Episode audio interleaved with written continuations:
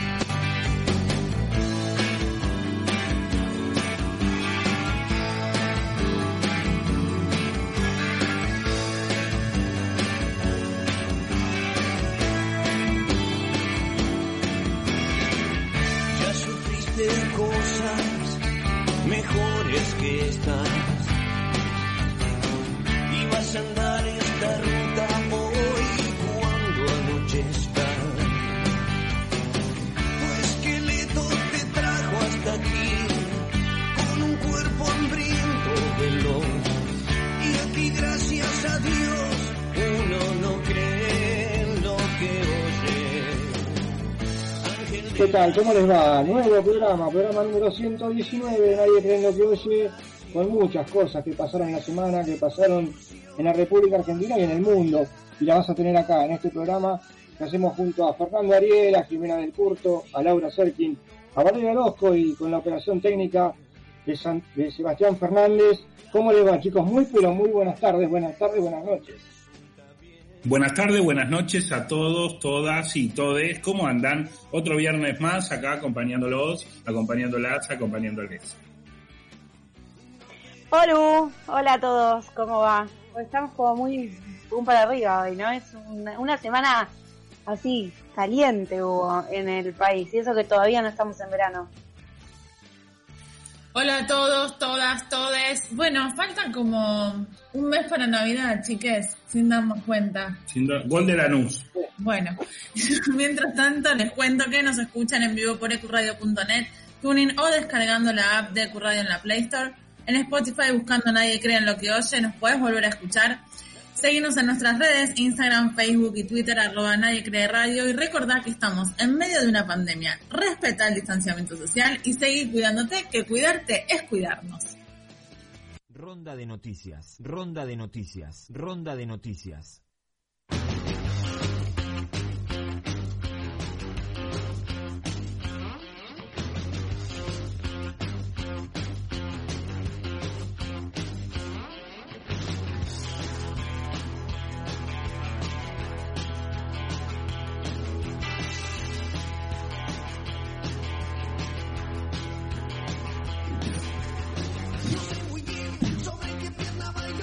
Seguimos en Nadie Bien la y la ronda de noticias. Arrancamos con Soledad Acuña, la ministra de Educación de la, de la ciudad de Buenos Aires, y unos dichos que, que dejaron mucho que desear, mucha tela para cortar y que ya los vamos escuchando.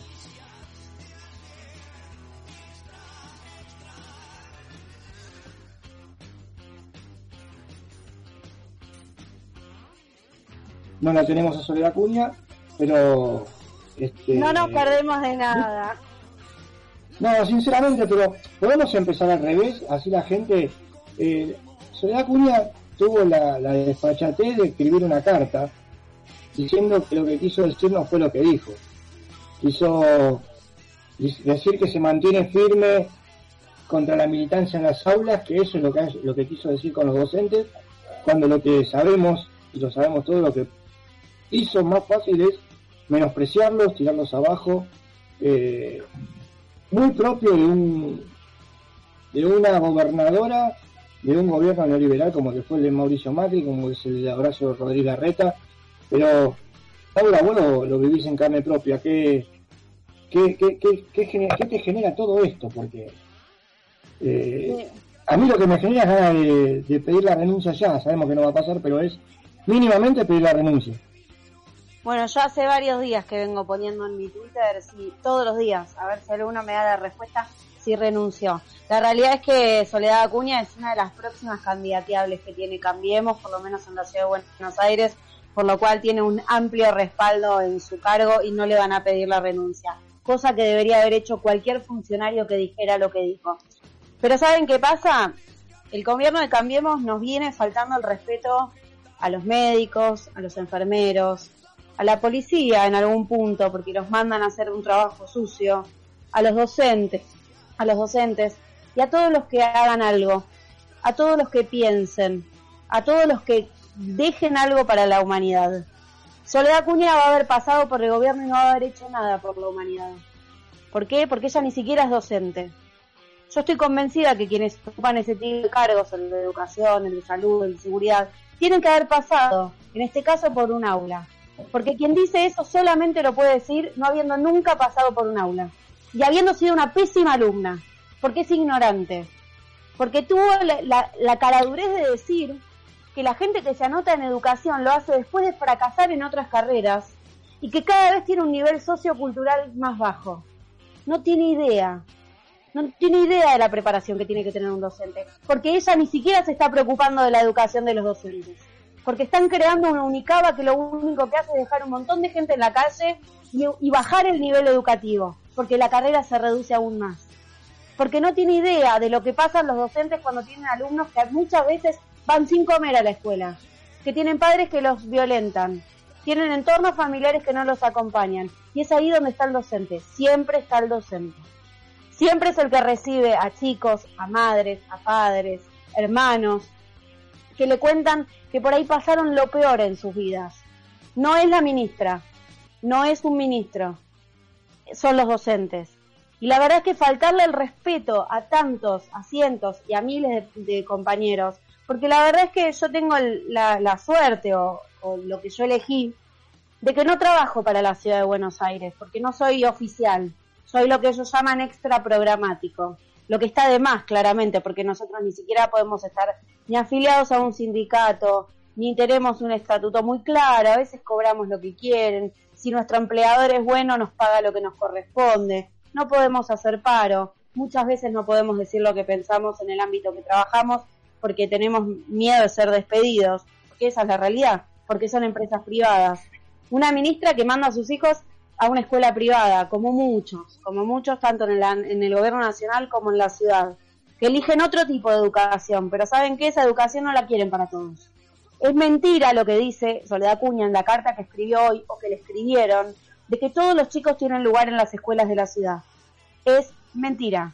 Hay cientos de chicos que no tienen vacantes en las escuelas públicas, porque se encargaron en el gobierno de ella o de su agrupación y en el gobierno anterior, en el de Macri, de cerrar sistemáticamente escuelas, de cerrar grados. Cerrar grados significan al menos 20 chicos en un grado que se quedan sin, sin ir a la escuela pública. Es mentira que la escuela pública pueda albergar a todos los chicos. Si todas las escuelas privadas decidieran cerrar, no hay escuela que aguante para la cantidad de chicos que hay en la ciudad. Lo único que hizo es faltarnos el respeto. Y lo voy a decir en castellano. Se cagó en nuestro laburo. En el año más difícil para ser docente. Porque no sabes si tus alumnos van a tener conexión. Porque no te, tuvieron el tupé de pagarle internet a los docentes. De pagarles una computadora. Las dejaron morir a las computadoras que tenían. Porque no, no se dieron el, no tuvieron el tupé de capacitar en tecnología educativa moderna porque siguen hablando de TICs y las TICs ya son viejas. Entonces, que deje de faltarnos el respeto, que se preocupe, que se preocupe en vez de tanto de la militancia, de que cobremos el sueldo que nos corresponde, porque nos han aumentado en lo que va del año menos de un 20%, y venimos con el sueldo más atrasado que hay, junto con, lo, con otros, ¿no? ¿no? No voy a decir que el de la docencia es el único. Entonces, que paren un poco. Pero la verdad no me sorprende, porque en realidad es lo que piensan gobiernos que cierran escuelas, gobiernos que cierran profesorados, gobiernos que dejan lo público para el último momento. A ver, sin ir más lejos, esta semana van a hacer privadas las bicicletas que pusieron como, como, como gratuitas. Entonces, ¿qué se puede esperar de un burro más que una patada? Y esto es lo que es Soledad Acuña. Es un burro. Y me da mucha pena. Y me da mucha pena por la gente y mis compañeros que estuvimos desde el 13 de marzo poniéndole todo en escuelas públicas, privadas, terciarios, secundarios, universidades, de todo para que el país y para que la educación argentina siga adelante. La verdad, yo desde acá, y como lo hago en mis redes sociales, pido la renuncia de Soledad Acuña. Me encantaría ver que esto pase. Y la verdad es que en vez de pelearse con Trota, se haga cargo de lo que tiene que hacer. Nos adherimos a lo que dijo Laura. pedimos los cinco o los seis de este programa la renuncia de Soledad Acuña. Y también el presidente Alberto Fernández eh, se expresó y presentó ante el, ante el Congreso la ley, el proyecto de ley por el aborto legal, seguro y gratuito. Y lo, lo escuchamos, Alberto Fernández. Querido pueblo argentino, desde hace mucho tiempo vengo planteando la necesidad de que la palabra empeñada recupere su valor en la política argentina. Esa palabra que empeño es siempre la expresión de mis más firmes convicciones, aquellas que me guían y conducen permanentemente. A lo largo de toda la campaña electoral, al momento de asumir esta presidencia y al dar inicio a este periodo parlamentario, tomé un compromiso ante ustedes que hoy vengo a cumplir. En el día de hoy enviaré al Congreso de la Nación para su tratamiento dos proyectos de ley para que todas las mujeres accedan al derecho a la salud integral.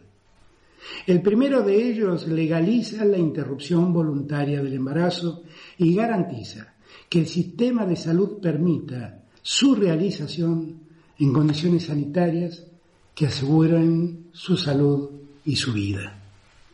El segundo instituye el programa de los mil días con el objeto de fortalecer la atención integral de la salud de la mujer durante el embarazo y de sus hijos e hijas en los primeros años de vida. Mi convicción, que siempre he expresado públicamente, es que el Estado acompaña a todas las personas gestantes en sus proyectos de maternidad. Pero también estoy convencido que es responsabilidad del Estado cuidar la vida y la salud de quienes deciden interrumpir su embarazo durante los primeros momentos de su desarrollo. La criminalización del aborto de nada ha servido. Solo ha permitido que los abortos ocurran clandestinamente en cifras preocupantes. Cada año se hospitalizan alrededor de 38.000 mujeres por abortos mal practicados. Y desde la recuperación de la democracia, murieron más de 3.000 mujeres por esa causa.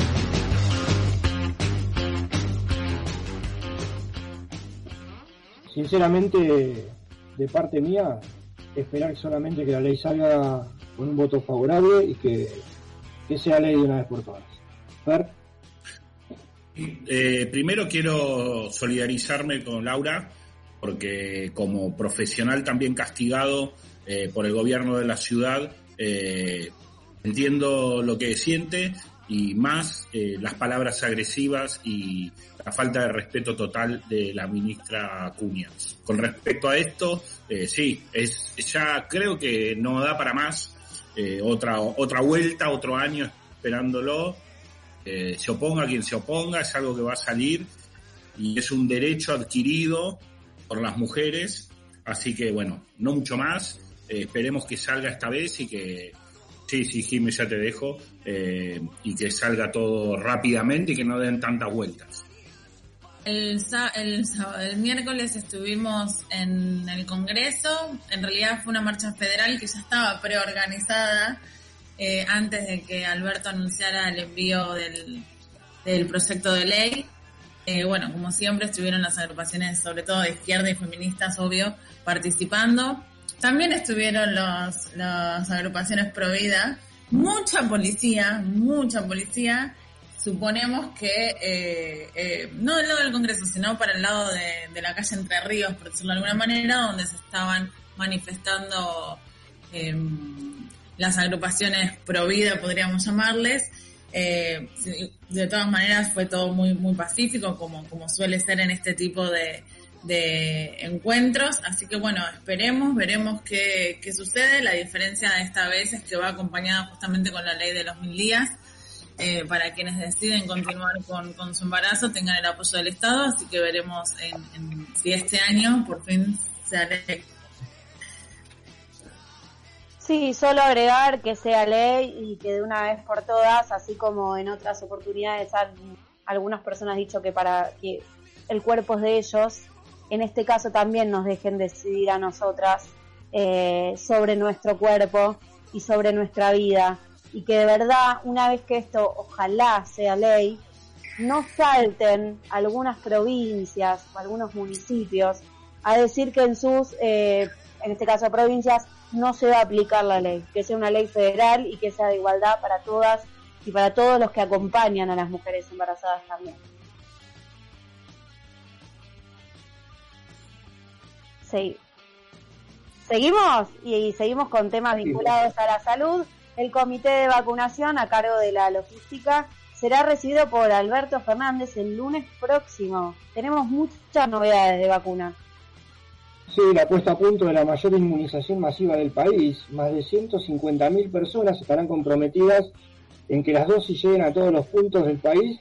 Ginés González García encabezará la mesa de seguimiento para supervisar el proceso. Estamos hablando de, la vacuna Sputnik V o 5 que fue desarrollada en Rusia y a la cual se sumaría también la de el laboratorio AstraZeneca y el laboratorio de Oxford. Sí, eh, Alberto dijo que más o menos para enero, entre enero y febrero va a haber eh, 5 millones de personas vacunadas ya. Eso va a ser importante, principalmente los grupos de riesgo, ya sea los que trabajamos en salud, como la gente con alguna enfermedad preexistente. Así que bueno, eh, ya falta menos, falta poco, falta un mes, un mes y medio para que se empiece. ¿Al país va a llegar tanto la de Oxford como la rusa, digamos? Sí. Por llamarla de alguna manera, ¿no? Sputnik 5. Sputnik 5. Eh, sí, la rusa, la yankee y la inglés. va a Ah, llegar. todas. Sí, todas y todes. Uno, no sé, Fer, por ahí vos que estás en el ámbito de salud, hoy estamos como cada uno lo convoca a un tema particular, pero se habla de este tema ya entre los profesionales de la salud. ¿Saben si uno va a poder elegir la vacuna? Si es que uno va directamente al centro de salud que le corresponda o a los públicos y no sabe qué vacuna le están dando.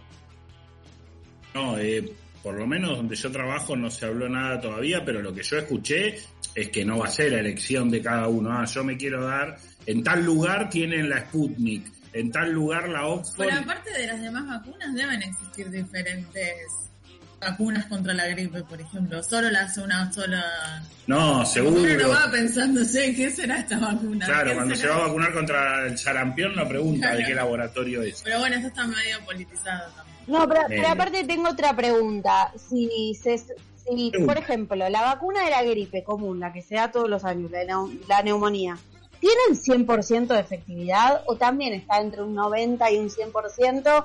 Con esto de, porque todos los días nos levantamos, hoy era que llegaba más del 95, la de En cualquier momento va a ser más del 100% la efectividad. 101% de efectividad. 101%. Eh, no, tiene que ser como el, el, el de los ¿viste? El de los bichos que dice 99,9, porque hay un 0,01% que te jodiste. Siempre hay que dejar. pero justamente fue uno de los grandes logros del gobierno anterior, en donde se había erradicado de alguna manera en los brotes de sarampión y eh, por dejar de dar vacunas. Ah, un logro entre un comillas. logro. Ah, claro. Yo no me asusté cuando dijo un logro del gobierno.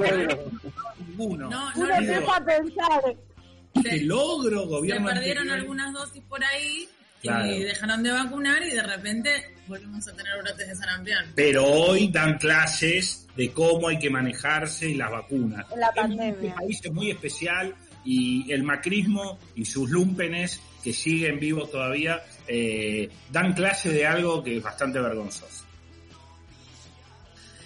Internacionales, Joe Biden calificó a las acusaciones de irresponsables. Para decir que hubo fraude, los abogados de Donald Trump ponen de ejemplo al tramposo de Macri. Señalaron que los creadores del programa que utilizan las máquinas de votación en Estados Unidos son aliados de Nicolás Maduro. Destacaron la contratación de Starmatic por parte del gobierno de Macri para las elecciones en Argentina. O sea, se dan cuenta que no solo acá pasan cosas raras, ¿no? Es muy. eh, Ustedes vieron en Twitter, por ejemplo, cuando alguien pone ¿qué dice?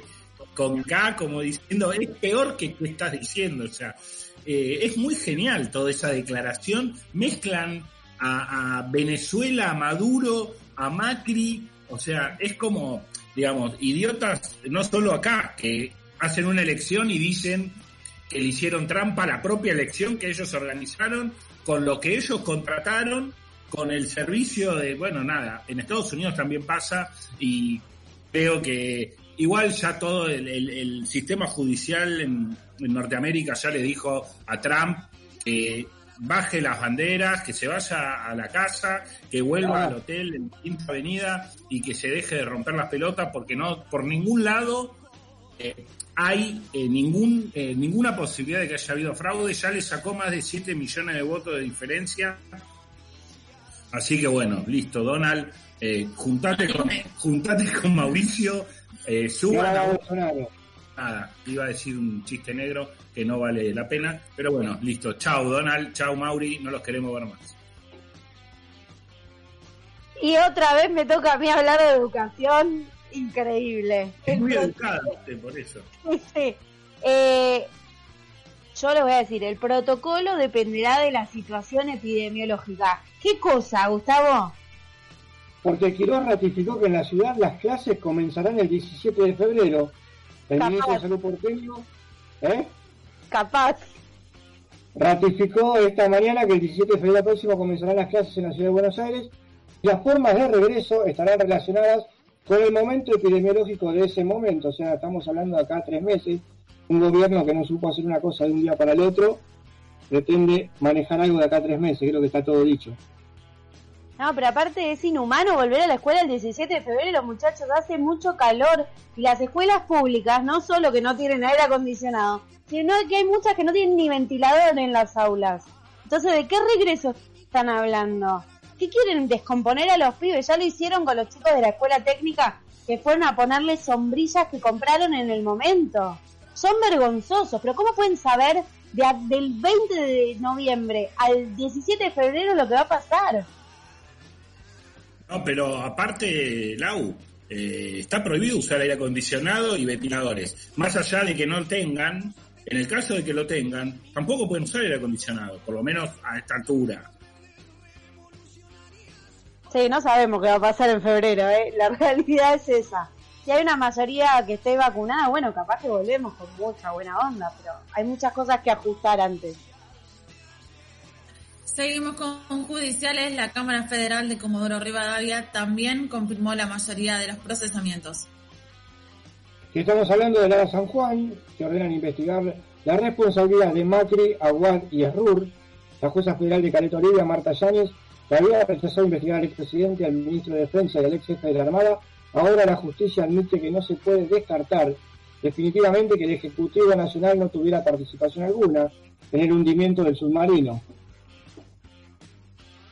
Bueno, ya eh, se siguen sumando. Ahora el- la Marina, por decirlo de una manera, chilena, dice que también ellos habían encontrado el, el submarino y le dijeron a Mauricio, pero bueno, eh, pasaron cosas, estaba en otra, no, no quiso investigar.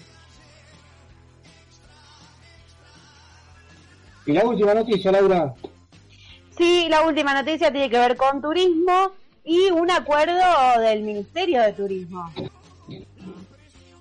Sí, porque en las vacaciones 2021, ¿cuáles son las provincias que no pedirán hisopado ni cuarentena? Las nombramos Buenos Aires, Córdoba, Río Negro, Mendoza, Salta, Jujuy, Neuquén, Entre Ríos y Tierra del Fuego.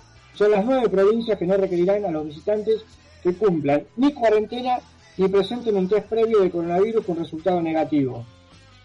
Hay que aclarar también que son las provincias que no Gime, que tienen más, eh, van a tener más afluencia de público en esa fecha. Sí, y mm, bueno, de alguna manera esto también es hacer, es hacer una previsión a futuro, que no sabemos muy bien si se va a poder dar o no. Inicialmente sí necesitan de alguna manera eh, fomentar eh, ese, ese nicho, digamos, económico que es el turismo, que tan vapuleado estuvo durante todo este año y que lo sigue estando porque es muy difícil remontar eh, ese sector, pero por ahora, a partir de diciembre, pareciera que eh, ahora sí se tienen que bajar todo tipo de aplicaciones, porque algunas provincias tienen su propio cuidar, hay otro cuidar vacaciones, hay que llevar certificado, hay que llevar seguro COVID, así que yo creo que nosotros cuando nos tomemos nuestras ansiadas vacaciones para pasar de una provincia a otra, no sé cuántos papeles vamos a necesitar. Lo que haga falta. Y cerramos con los datos de COVID, Laura, los ma- los malos datos del Perú de cada viernes. Exactamente, solamente quiero agregar que lo que me parecería, antes de hablar del turismo en Argentina, es que las provincias liberen las fronteras y que no hagan pasar penurias a la gente que tiene que cruzar entre una, entre una provincia y otra para ir a un médico y sobre todo con los chicos, como donde ahí la ministra de Educación dijo con los chicos no, bueno, en este caso tampoco, tienen que ser un poco más flexibles o por lo menos sacar la cabeza del tupper que tienen algunos gobernadores. Y ahora sí, eh, les confirmamos que en el día de hoy se suman 9.608 casos, lo que da un total de 1.359.042 infectados y se suman también eh, 261 fallecidos, lo que da un total de 36.790 fallecidos en el territorio argentino. Fue, una ronda, fue la ronda de noticias, nadie cree en lo que oye. Ya seguimos con más programas.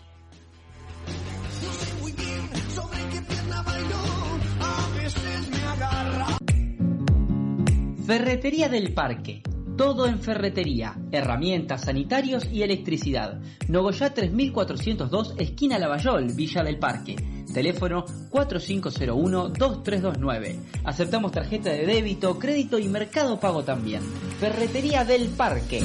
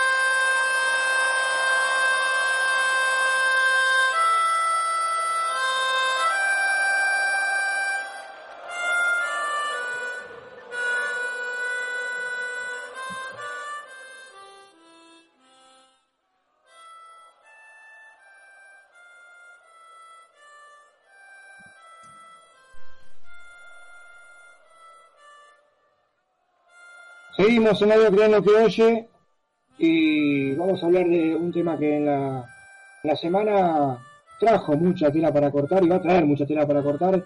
Estamos hablando de no sé cuántas personas, 10.000 personas que afectan y creo que estoy siendo muy generoso, pero si alguien sabe sobre economía, es nuestro especialista en la materia y vamos a hablar con Julián Lasky sobre el impuesto a las grandes fortunas. ¿Qué tal Julián? ¿Cómo te va? Buenas noches. Gustavo te saluda. ¿Qué tal? ¿Cómo están? Buenas noches. ¿Cómo va todo? ¿Qué tal, Julián? ¿Todo bien? Bien, bien, tranquilo. Este, tratando de, de, de, de asimilar algunas cosas que han pasado esta semana, algunas cosas que uno escucha, este, que, que realmente es vinculado a lo que estabas hablando, por supuesto, ¿no? Que, que, que llaman bastante la atención, sobre todo.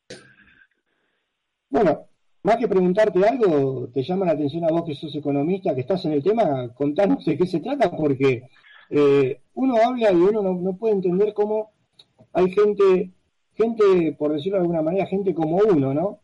Que sale uh -huh. a defender o sale a criticar este impuesto a las grandes riquezas cuando estamos hablando de, creo que el 0,2% del país en beneficio del resto de la población, ¿no?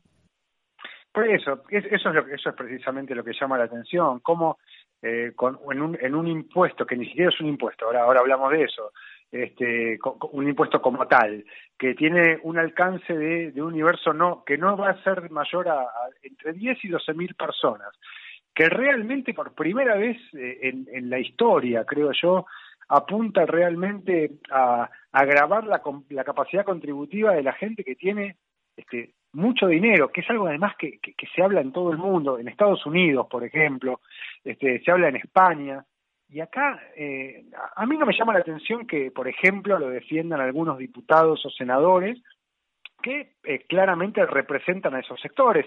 Eh, me parece mucho más honesto, diría yo. Me llama mucho más la atención la defensa, como, como decía, ¿no? de, la, de la gente la gente que, que, laburantes como, como nosotros, que no es que, ni por asomo vamos a llegar al mínimo no imponible, a este, a este umbral a partir del cual se paga el impuesto, ¿qué es lo que se defiende? eso es lo que realmente sorprende, porque además, eh, y sobre esto quería hablar cuando hablábamos, esto no es, no es un impuesto tradicional como uno lo piensa, que es algo recurrente, que uno paga una vez por mes, una vez por año, ni siquiera este, una vez cada, cada cinco años, es algo extraordinario, es algo que se paga por única vez y en una circunstancia, eh, diría, única en la historia. Entonces, eso es lo que realmente sorprende.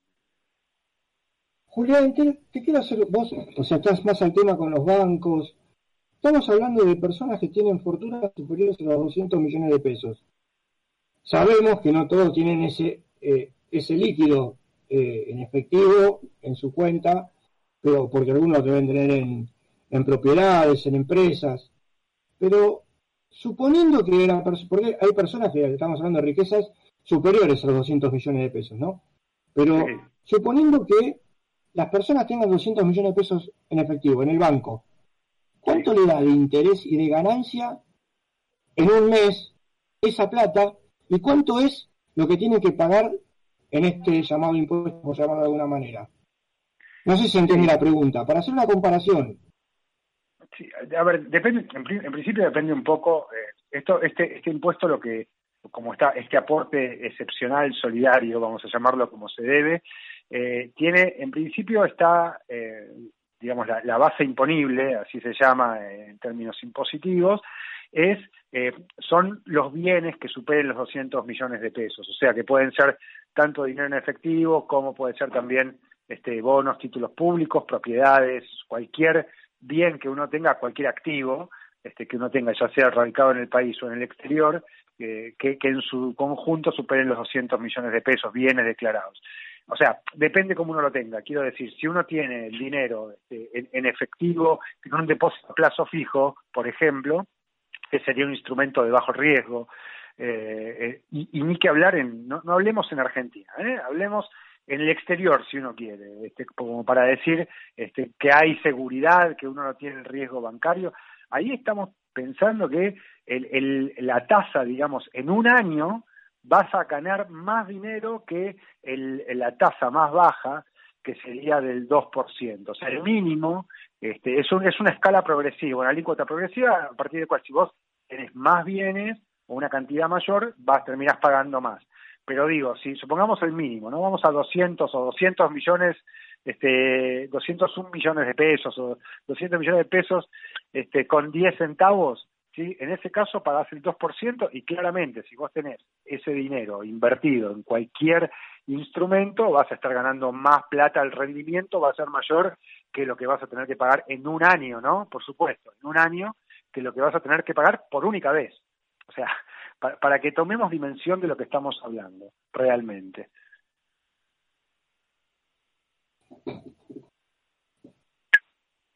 Juli, te saluda Fernando, ¿cómo andás? Buenas noches, gracias por, por estar otra vez con nosotros. Eh,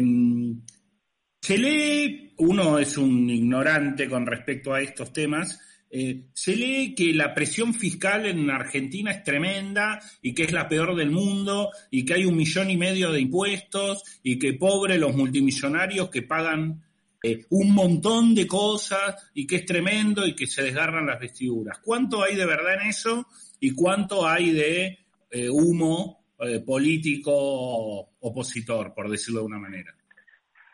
¿Cómo anda, Fernando? Mira, eh, una semana complicada esta, eh, este, realmente. No, no solo por el impuesto a las grandes fortunas. Pero bueno, al, margen de eso, este, hablamos de términos futbolísticos, ¿no? Por supuesto.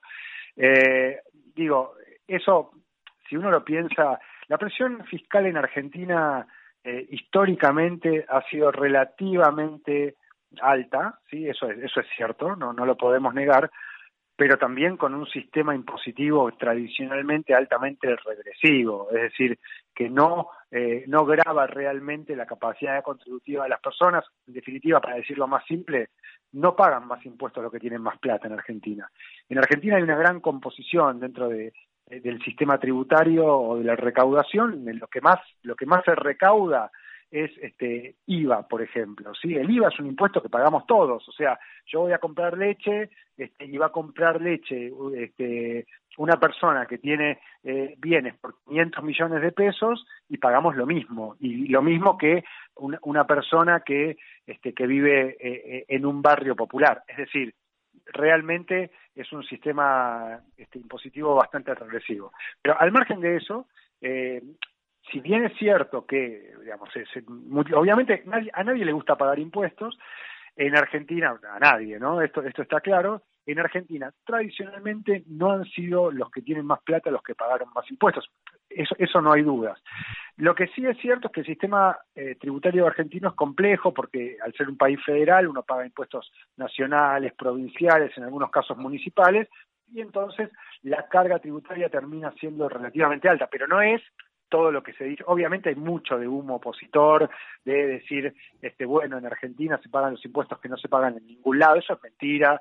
Este, claramente se pagan menos impuestos que en otros países, aunque, repito, ¿no? También las cosas como son. En Argentina no es que se pagan pocos impuestos, la alícuota de impuestos a las ganancias es relativamente alta, también con un grado de evasión muy alto. Este, pero por eso digo, las cosas me parece que hay que decirlas como son, ni muy, muy, ni tan, tan, digamos, ¿no? Julián, en una nota en el cronista comercial de ayer, eh, declararon que por el impuesto a la riqueza el campo perdería exportaciones por 2.400 millones de pesos. Eh, dólares, perdón. Eh, ¿Qué tan real es eso? Porque obviamente uno de los que van a salir como mayores perjudicados son los del campo, que están dentro de las mayores riquezas del país, ¿no? Yo, a ver, hay números que se están tirando en estos días que realmente no sé muy bien de dónde salen, no sé quién hace los cálculos. Y hay una cuestión que me parece fundamental en este, en este aporte solidario que, que, es fundamental. No se está eh, grabando, no se está poniendo el foco en la capacidad productiva, ¿sí? O sea, si uno dijera, por ejemplo, vamos a poner un, un impuesto sobre este, la fábrica, eh, bueno, ahí te digo, está bien, o sobre la, la cantidad de tierra que tenés cultivada, por decir algo, ¿eh? Ahí digo, bueno, está bien, estás realmente poniendo un impuesto que afecta la capacidad de producción, que, o que desalienta la producción. Acá es un impuesto que va sobre los bienes que tenés, y perdón, por, pero que tenés encanutados, ¿sí? O sea, que alguien me diga cómo eso realmente puede afectar, este, eh, por lo menos de manera inmediata, este, la, la, capacidad productiva del país o la capacidad de generar este, recursos para los empresarios. Claramente, eh, yo hay una cosa en la que sí coincido este, con algunos diputados de la oposición que escuché, que es un, es un impuesto que no es recaudatorio solamente, sino que tiene fines políticos. Claro que sí, yo me, y me parece perfecto. Es una señal política que se está dando de, por primera vez, este, los que tienen más tienen que pagar más. Me parece fantástico. Este, o sea, eso obviamente ellos lo dicen como algo negativo, ¿no? Pero volviendo a tu pregunta, este, sí, digamos, no, yo no entiendo de dónde salen esos números, porque quizás a futuro uno podría decir, si este impuesto fuera todos los años, eso desalentaría la inversión y la gente preferiría invertir en otro lado, entonces a largo plazo reduciría las exportaciones del país, puede ser, pero no está planteado de esa manera. Así que no, no, no veo el motivo para, eh, para tener ese argumento, realmente. Julián, con, con, respecto, saliendo ya de esto, el, el, dólar blue, el famoso dólar blue que tantas veces lo hablamos en estos años, eh, bajó un montón. Eh, eh, hoy cerró creo que a 161 pesos. ¿Cuál es el piso ¿Cómo, ¿Cómo ves ese tema? Y si realmente en algún momento va a tener repercusión en los precios, porque lo que vemos siempre es que cuando aumenta, aumenta todo porque aumenta el dólar blue y cuando baja, claramente nadie retrocede los precios que ya aumentaron. Sí, mira, en principio el piso para el dólar blue es el dólar solidario, ¿no? O sea, este, si hoy está en 160, 161 y el dólar solidario, que es, digamos, el, el, oficial más el 35 más el 30, digamos, el impuesto país y la percepción de impuesto a las ganancias, no va a bajar de ahí, que ronda los 140, 141. En mi opinión está cerca del piso, porque ese es un dólar que, eh, el dólar blue, que no tiene ninguna restricción, hay que tener cierto dinero no declarado, pero creo que está bastante cerca del piso.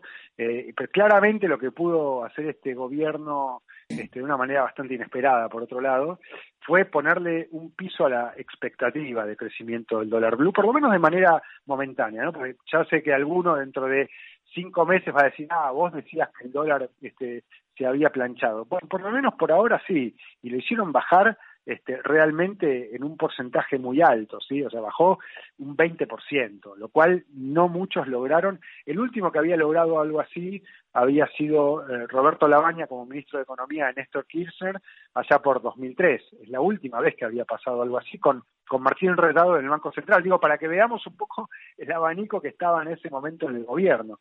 En ese momento se había logrado esa situación, obviamente también de manera momentánea, porque después sabemos qué pasó con el dólar. Entonces, eh, en ese sentido, creo que como, como el dólar en definitiva eh, es un tema de expectativas, las expectativas evaluatorias en este momento bajaron un poco. Y eh, en ese sentido, creo yo que el traslado a precios debería ser eh, debería estar morigerándose un poco, porque lo que pasa cuando empieza a aumentar el dólar blue es que, si bien no incide en el precio de los bienes y servicios que consumimos, porque se rigen por el dólar oficial, sí es cierto que muchos comerciantes empiezan a remarcar viendo que se viene una devaluación. Eso hoy no parece, no, no está, no parece estar en la agenda de manera inmediata, o por lo menos una devaluación brusca. Por lo tanto, no deberíamos esperar, otra vez, deberíamos, sí, siempre potencial, no deberíamos esperar un aumento de precios por el dólar, otra vez, por el dólar en el, en el futuro más, más cercano. Julián Lasky, nuestro especialista en economía, el especialista del programa. Te agradecemos mucho el contacto, Julián. No, por favor, gracias a ustedes. La palabra de, del especialista nuestro en economía, Julián Lasky, en Nadie Cree lo que es. Ya seguimos con más programas.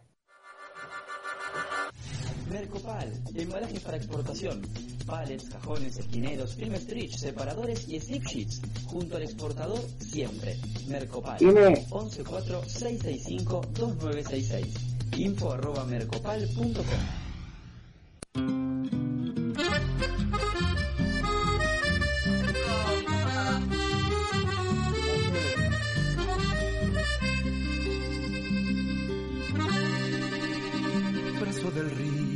Paraná que angosta y gira por aguas dulces de indomable corazón.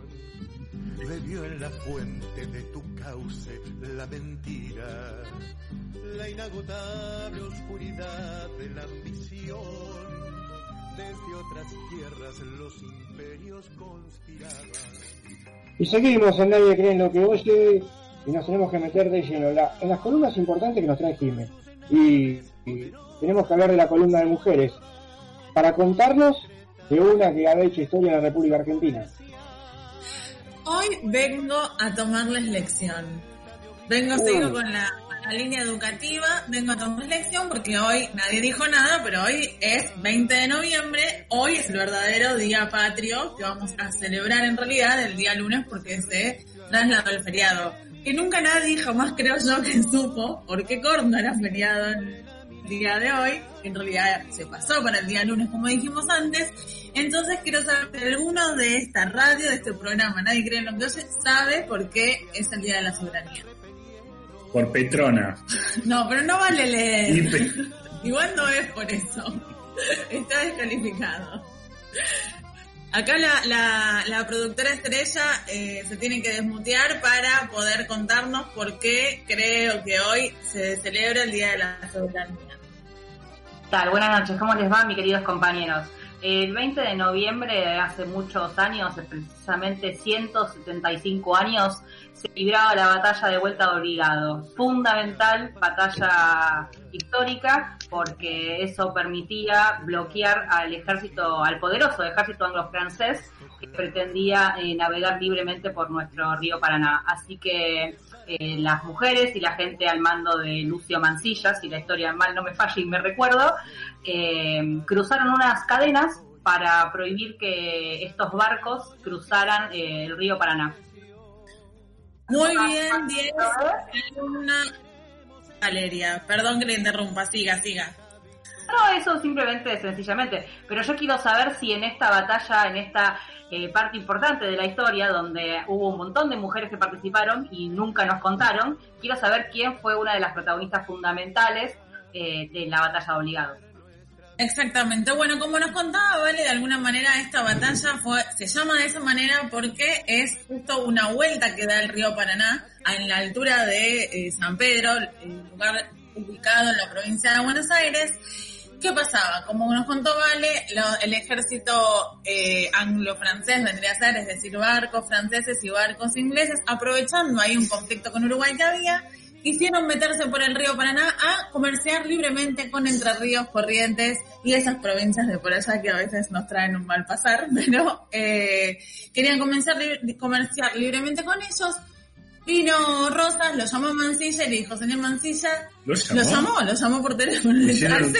Zoom, y eh, hicieron esta estrategia militar con las cadenas para que los barcos no pudieran pasar. En realidad, eh, Argentina no gana esa batalla, pero sí establece como cierto poderío que en el futuro hace que se terminen firmando acuerdos de comercio para que, digamos, hablando mal y pronto, no nos caguen tanto, ¿no? ¿Puedo hacerle una pregunta? Dígame. Eh, ¿Puede ser que el otro día hayan aparecido esas cadenas? Claro, aparecieron unas partes de esas cadenas. eh, en realidad hay un estudio muy fuerte eh, arqueológico en la zona, así que están apareciendo diferentes eh, utensilios, podríamos decirle, y cosas utilizadas durante esa batalla. Y sí, justamente fue hace muy poquito tiempo. Pero como bien decíamos, esta es la columna de mujeres y en una gran batalla siempre hay una gran mujer.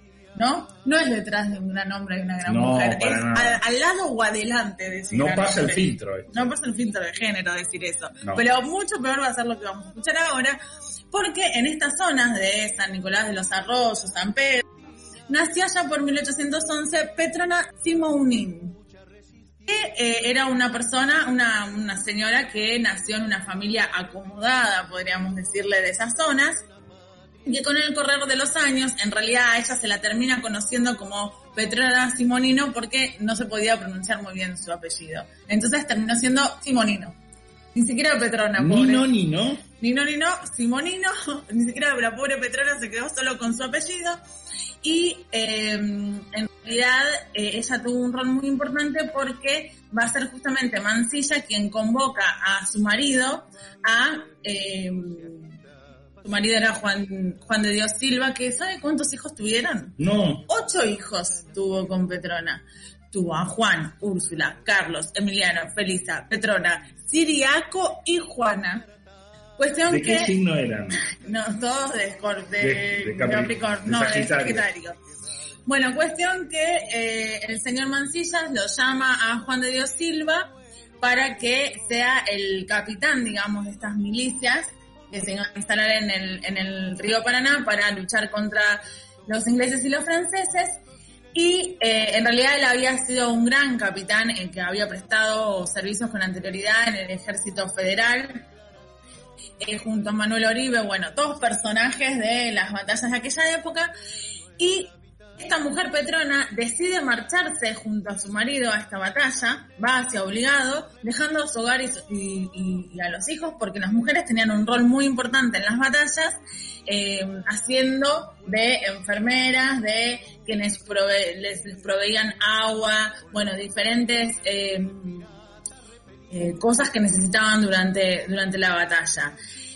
Simonino fue en realidad eh, como una gran hospitalaria en aquella época porque hacía las veces de, enfermera, trasladaba ella misma a los heridos y eh, se dice que eh, su tarea adquirió como mucho más valor en un momento en donde la escena, para que nos imaginemos, eh, será entre 100 cañones de grueso calibre que disparaban contra nuestras fuerzas federales, sin parar y en medio de esa escena apocalíptica surge la figura de Simonino que atendía a los defensores sin importarle que el fuego enemigo pudiera llegarle a ella, ¿no? que pudiera eh, matarla en definitiva. Así que eh, en el parte de guerra que es confeccionado por el general Mancilla, eh, se la cita a Simonino en una forma muy particular, ¿no? ¿Cómo la Diciendo, abro comillas. Tuvieron que dejar aquel lugar bajo un fuego abrasador para alejar las carretas del parque con crecido número de heridos y familias, en las cuales se distinguió por su valor varonil la esposa del capitán Silva, doña Petrona Simonino. Miren, miren todo lo que tuvo que suceder antes de nombrarla, ¿no? Por suerte tenía un valor varonil. Varonil y era la esposa de, Sí, ¿no? no, no, no, no pasa el filtro. Así que, eh, en realidad, bueno, como yo les contaba, esta, esta batalla tuvo unas siete horas de duración. Las, las tropas no logran ingresar a tierra, sí logran eh, romper estas cadenas, pero eh, el objetivo era que ellos no pudieran ingresar a tierra, por decirlo de alguna manera, y eh, bueno, va a ser esta la base de los futuros tratados comerciales y por eso lo denominamos el Día de la Soberanía. En el año 1887, Petrona ya va a ser olvidada por sus eh, admiradores de aquella época.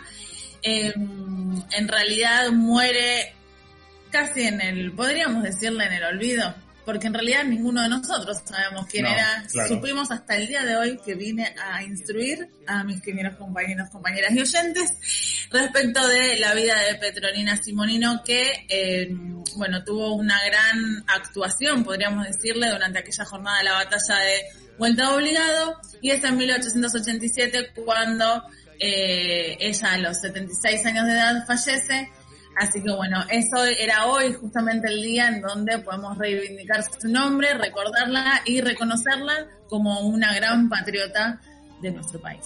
Agradezco, agradezco que me haya explicado esto, porque es muy interesante realmente poder conocer a heroínas de nuestra patria y no siempre lo que nos ad- adoctrinaron en las escuelas tanto primaria como secundaria. La columna de mujeres de Jimena del Curdo. Se resiste hasta un enemigo replegado. Aquel no. Telesystem, todo para computación, PC, notebooks, impresoras, insumos, venta y reparación. Avenida Jaureche 1387, Hurlingham. Teléfono 4662-3030. Telesystem. Inicio. Espacio publicitario. Estás conectado a EQ Radio. Los sentidos de la música a flor de piel. Todos los domingos, de 17 a 19, junto a Charlie, Walter y Lucas, hacen A Puro Metal, un programa heavy, hecho por heavy y para heavy, por EQ Radio. Desde Villa Crespo para todo el mundo. El análisis de los partidos, la palabra de los protagonistas y todas las novedades del bohemio. El programa que te cuenta la actualidad del bohemio, como a vos te gusta. Quédate y viví Atlanta de mi vida. Todos los lunes de 21 a 22 horas. Por EQ. No dejes de estar conectado. EQ Radio en Facebook, en Instagram, en Twitter. Búscanos con EQ Radio. Divertite, conectate, conoce todo eso y más. Por EQ Radio. Contacto 3972-5561. Aire arroba ecuradio.net. Facebook Ecuradio Face. Twitter Ecuradio.net.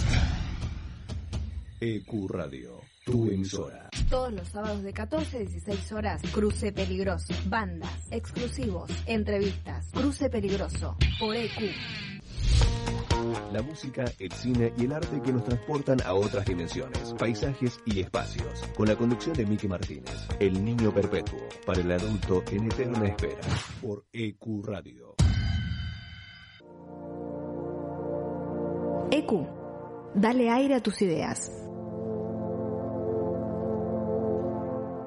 Si estuviste en contacto con un caso positivo de coronavirus, hacete el test. Para más información, entra a buenosaires.gov.ar barra test o chatea con la ciudad al 11 50 50 0 147. Cuidarte es cuidarnos. Buenos Aires Ciudad. Entre lo políticamente correcto y la información. Entre una ideología y distintos pensamientos. Entre los martes y los jueves, de 20 a 22. Maldita transmisión.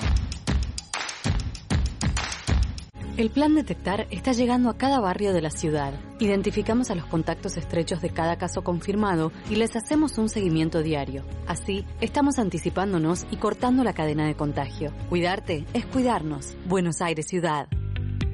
Vuelven a habilitarse actividades profesionales como aseguradoras, arquitectura, administración, marketing, economía y diseño.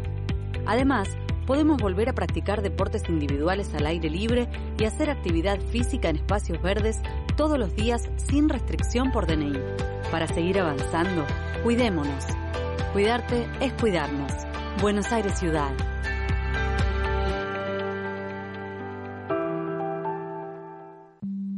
EQ, dale aire a tus ideas. Volvimos renovados. En otro día, en otro horario. Inbox Night. Martes de 22 a 24 horas. En Hacemos lo que somos sabemos lo importante que es el arte en tu vida. Por eso decidimos compartir todo esto con vos. Cine, teatro, música, turismo, tecnología. Hacemos lo que nos gusta. Hacemos lo que somos.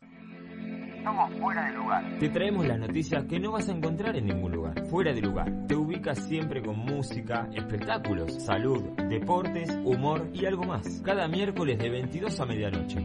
Por EQ Radio. Juegos, entrevistas, música y mucho más. Por eso te proponemos que escuches Juego entre Amigos, sábados de 22 a 0 horas. Por EQ. La radio es el único medio que no dejará de existir, pero sí de mutar. EQ Radio es online. De esta manera, llegamos a muchas personas de todo el mundo. Nos comunicamos e intercambiamos ideas. EQ Radio, tu emisora. La promoción y difusión de las marcas es todo. Por eso, ofrecemos una amplia gama de ofertas para tu emprendimiento o pyme. Somos una radio con difusión nacional e internacional. Nosotros, junto con tu empresa, crecemos. Envíanos un mail a info.ecuradio.net con el asunto Pauta. EQ Radio, tu emisora. Te presentamos un mundo nuevo en la radio online. EQ no solo es una emisora, es parte de vos, es tu emisora. Dale aire a tus ideas. EQ Radio. Ahora también podés volver a escuchar los programas y los mejores podcasts en Spotify. Búscanos como EQ Radio y comenzá a seguir. La cuarta pared, los lunes de 16 a 18 horas. Un lugar, todos los artistas. Un espacio para disfrutar de lo que más nos gusta. La cuarta pared, de 16 a 18 por EQ. La radio es un espacio donde uno logra conectarse con varios sentidos. La radio genera una sensación de libertad y fantasía. EQ Radio. Dale aire a tus ideas. De 20 a 22 horas. Con cada carta que jugamos hacemos saltar la realidad, con la altura y el toque de humor ácido necesarios para contrarrestar los efectos nocivos por EQ Radio. Escuchás Mato y Obligo por EQ Radio. Nadie cree en lo que oye. Para terminar la semana bien informado, Cada viernes de 21 a 22 horas. con las noticias más importantes, la información deportiva, Buena música y la agenda del fin de semana. Nadie cree en lo que oye. Viernes de 21 a 22 horas por EQ Radio. Los jueves de 18 a 20 horas en EQ estamos nosotros. No entendemos nada. Ahora también tu podcast puede escucharse en nuestra programación. Consultanos enviando un mail a info.ecuradio.net y haz escuchar tu programa. EQ, dale aire a tus ideas. A algunos le puede gustar el suspenso o el drama, el romance. Ah, ¡La acción! Pero solo unos pocos se quedan hasta el final. Cuando termina la función, comenzamos nosotros. Hasta las 6 de la tarde. Nos encontramos después de la función. Post crédito. Por EQ Radio. No te olvides, envíanos tu proyecto a info.ecuradio.net y forma parte de este mundo. Dale aire a tus ideas. EQ Radio. Bájate de los problemas. Subite a la bici. Ve Invasión Bicicleta. Donde los lunes son menos lunes.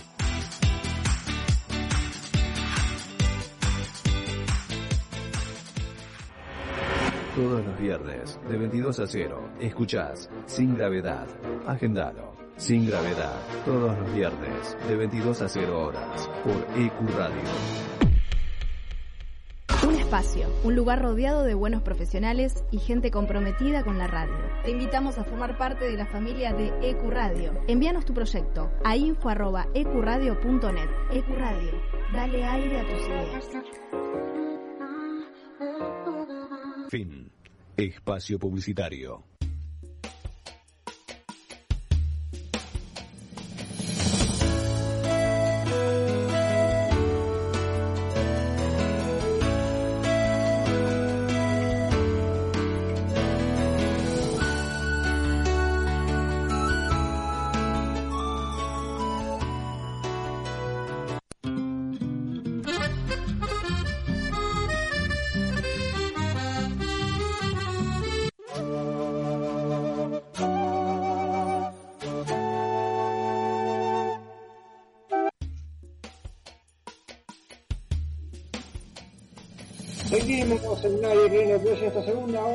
Programa 119, este viernes 20 de noviembre, cuando son las 21.04. ¿Y por dónde nos pueden escuchar, Jimé? Nos están escuchando por ecuradio.net. Nos pueden seguir en nuestras redes, Instagram, Facebook y Twitter, arroba nadie cree radio. Y recordar que estamos en medio de una pandemia, respetar la distancia social, así que corras un poquito. Seguir cuidándote, que cuidarte es cuidarnos. Me bajaste. Vikingos, barbería y cervecería en Avenida Corrientes 6034, de lunes a sábados de 10 a 22 horas. El mejor lugar, los mejores profesionales para luquearte y relajarte. Recordad que de lunes a miércoles el personal de salud y el personal de delivery tiene un 25% off. Además, podés pedir turno para tatuarte con Martín Piquero.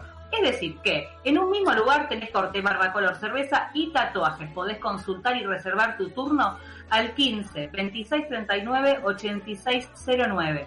15 26 39 86 09 o lo podés contactar por sus redes sociales en Instagram eh, y Facebook arroba vikingos barbería y cervecería. Y Laura, tuvimos un sorteo que lo ganó Diego Bohemio la semana pasada, ya recibió los auriculares, pero tenemos nuevo sorteo en el programa.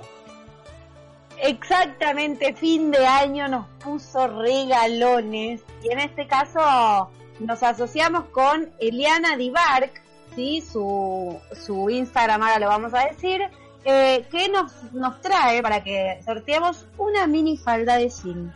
Pueden igual participar los hombres que quieran usar mini falda de jean o regalársela a una chica que quiera usar mini falda de jean. Lo cierto es que para participar, escuchen bien, igual en Instagram van a estar todas las indicaciones, todo lo que tienen que hacer, pero es muy sencillo. Nos siguen a nosotros en Instagram, arroba nadie cree radio. Siguen a Eliana Dibark, arroba Eliana Dibark. Ponen like en la fotito que vamos a poner y tienen que comentarlo, como, como se dice, etiquetar a un amigo, amiga, amigue, amigui, lo que quieran para que eh, pueda también participar y así etiquetar a otras personas. Pero no se olviden que nos tienen que seguir a las dos cuentas, a la de Eliana Dibar y a la nuestra que es arroba nadie cree radio, como lo dice Jime todos los viernes. Así que después hay más sorteos también, ¿eh?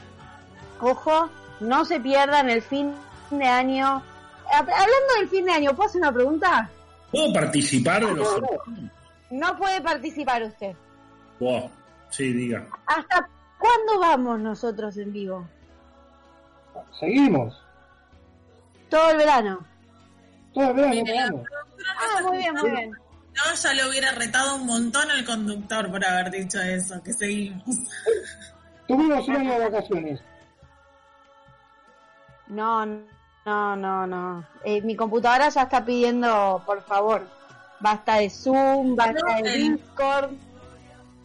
El 17, el 16, todavía no sabemos. Eh, espero estar en la Patagonia. Gol de boca. Uh, usted lo está bueno. gritando porque tenemos un, un, un- un torneo interno nosotros, ¿no? Pero bueno, este, de pro, de que no se juega más en la República Argentina, pero tenemos eso. Eh, seguimos con Nadie Cree.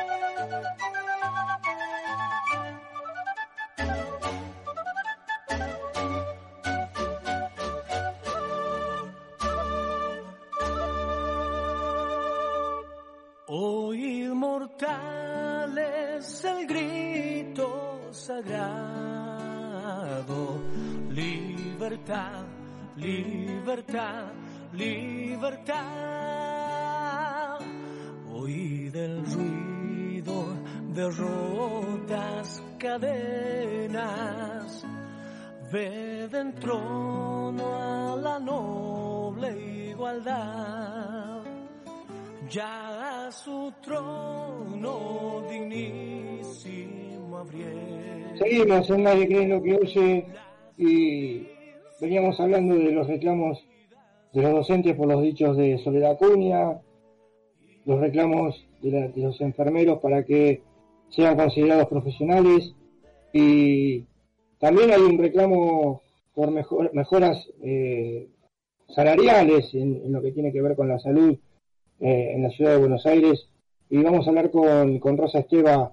¿Qué tal Rosa? ¿Cómo te va? Buenas noches. Gustavo te saluda. Gustavo, un placer. ¿Qué tal? ¿Cómo estás? ¿Bien? Bien, acá estamos, bueno, en este momento descansando un poco de la lucha del día. Una lucha que esperemos tenga, tenga el fruto y el, el resultado que, que- que están buscando y que, que realmente es muy merecido. Pero contanos qué es lo que están reclamando.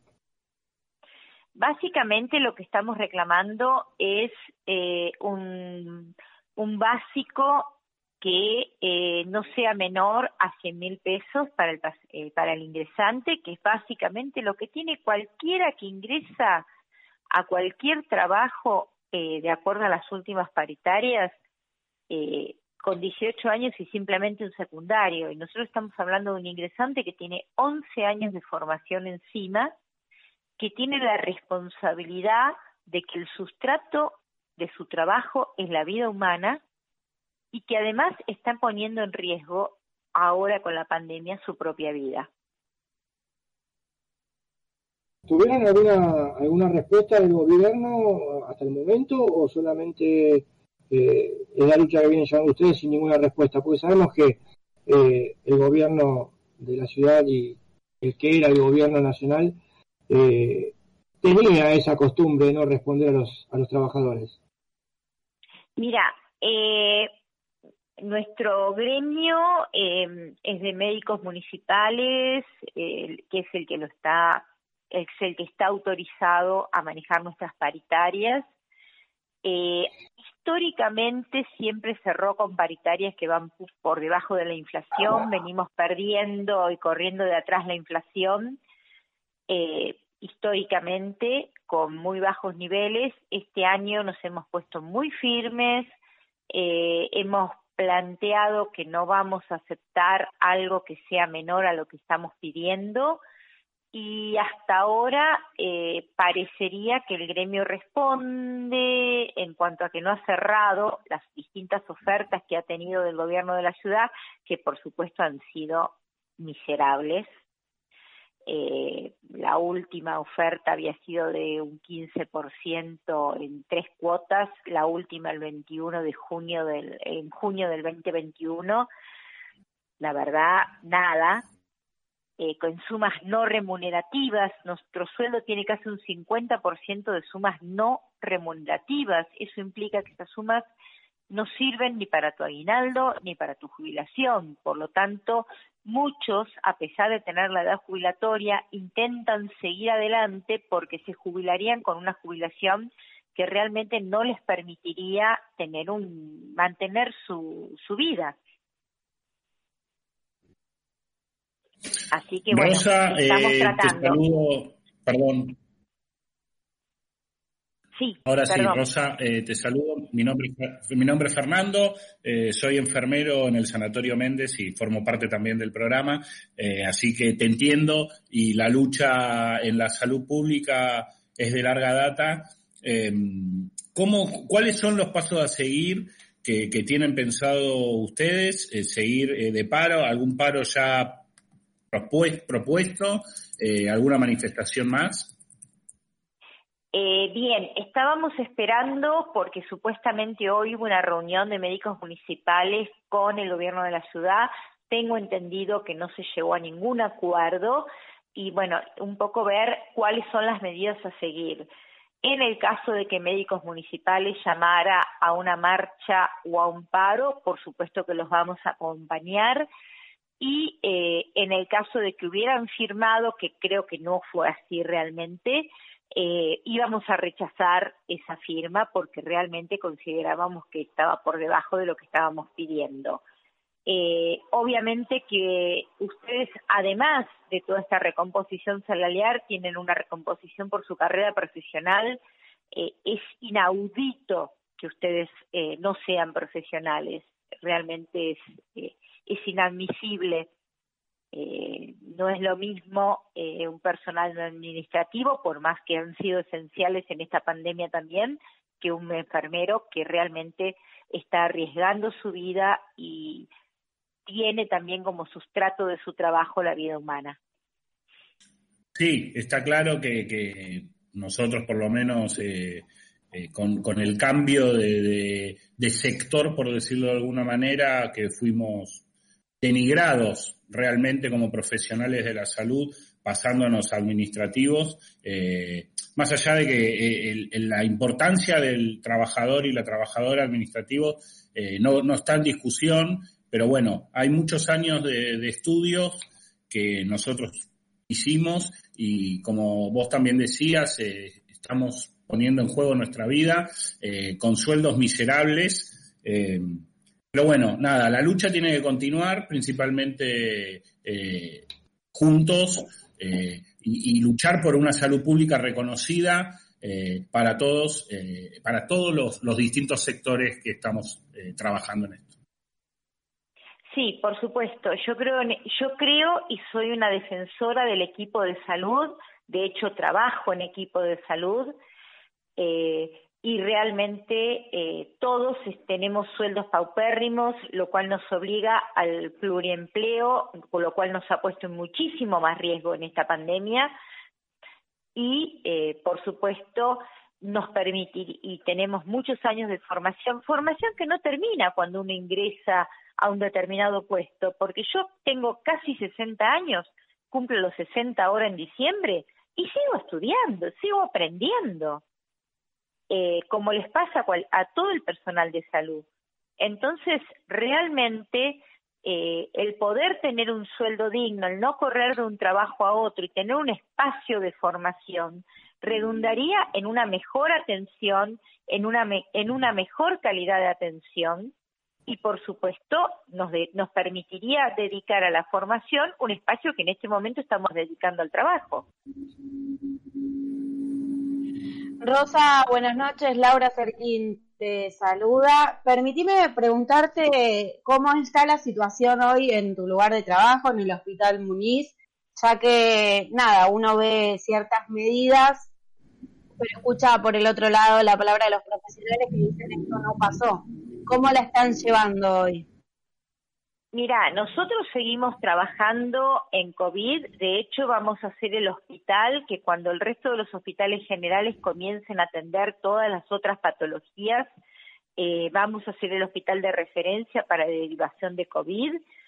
Eh, la verdad, todavía seguimos trabajando, lo que estamos viendo en este momento, si bien bajó el número de, de internaciones, eh, son pacientes complicados, pacientes complicados con patologías generales, eh, por darte un ejemplo, pacientes eh, con HIV o con tuberculosis que han des descuidado su patología y que ingresan eh, con complicaciones y con COVID.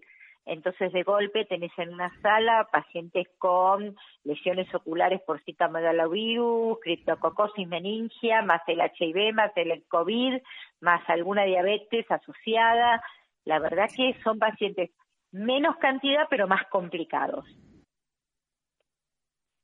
Rosa, para, por último, y agradeciéndote ya desde ya el contacto, ¿qué eh, sensación te da el despropósito del gobierno de no aumentar los sueldos, de no respetar paritarias o de no convocar a paritarias? Y lo que se venía hablando el año pasado y que por suerte no llegó eh, a concretarse de trasladar cinco hospitales al, a los terrenos o al lugar donde estaba el, el Muniz. Bueno, nosotros tuvimos una férrea oposición a ese 5 por 1, marchamos, hicimos todo lo posible y yo te doy un solo ejemplo. Este año el Hospital Muñiz fue el hospital insignia para, para trabajar con COVID. Tuvimos salas de internación de casi 150 pacientes, cuatro terapias funcionando a full. Eh, ¿Qué hubiera pasado si nos hubieran demolido? ¿Dónde hubieran puesto a todos esos pacientes? ¿Quién se hubiera hecho cargo? Somos el hospital mejor preparado para trabajar una pandemia de este tipo. Y de hecho nos dejan como hospital de referencia en este momento. O sea, nada que decir con respecto a que era errónea esa decisión. Y por el otro lado, eh, la sensación de que somos esenciales, somos los héroes, la maravilla, todo lo que vos quieras, pero a la hora de pagarnos valemos nada. Esa es la sensación que tengo. Rosa, ojalá que esta negociación llegue a buen puerto, que, se le pague lo que realmente, lo que realmente merecen y que eh, tratar de, de concientizar a la gente, ¿no? De que eh, el gobierno neoliberal de, la reta, lo que fue lo de Macri, eh, no traen nada bueno para la, para la ciudadanía común como nosotros, por más que tengamos una profesión, por más que eh, tengamos un trabajo, podamos hacer esto, pero es gente común como nosotros, no es gente que estamos en un nivel para los que gobiernan ellos. Ojalá la gente empiece a concientizarse de eso, ¿no? Yo creo que hay que concientizarse y una de las respuestas es que no hay dinero, pero yo veo que siguen haciendo veredas, maceteros y demás. Yo creo que un gobierno que no tenga como prioridad la salud, la educación y la seguridad no tiene un concepto para tratar a la ciudadanía. Rosa Esteban, muchísimas gracias por estar en Nadie Cree lo que oye. Muchísimas gracias a ustedes, un placer. Ya seguimos en Nadie Cree en lo que oye.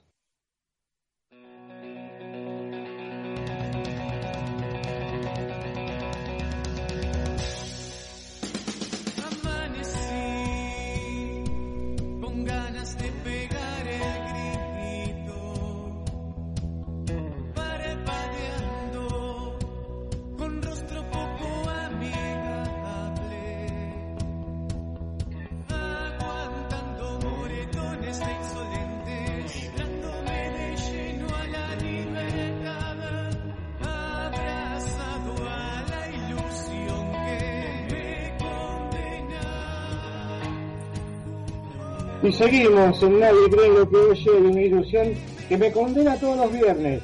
Y escuchar al señor Fernando Ariz con una deportiva. Ay, Kill, me emocionó, me emocionó un poco. Eh, un día con muchas emociones. Gracias, Gustavo, por la presentación. Discúlpeme, ¿usted es el que sale en los videitos de Instagram? No, eh, por favor, le pido si quiere un autógrafo después, del programa. Después del programa. Eh, a todos y todas los que no llegaron a ver la producción que hubo, le agradezco eh, a usted que sí, todo suyo, eh, el mérito es todo suyo. Soy multitasking. Soy multitasking. Bueno, eh, hablamos un poquito de deportes. Vamos a hacer una especie de... Yo voy a tirar unos apellidos y ustedes me van a... Es fácil, ¿eh? Me van a decir de qué estoy hablando. Dale. González, Sánchez, Olco Whisky, Manu, Nocioni, Delfino. Yo sé, yo sé, yo sé. Herman, Escola, Prigioni, La Provítola, Brusino y Garín. Ya lo digo. A ver. Jugadores argentinos que juegan en la NBA. Bueno, ya se estuvo googleando. No, es que estudia, estudia la Tecnicatura Superior en Periodismo y tuvo básquet seguro como materia y estudiaron eso.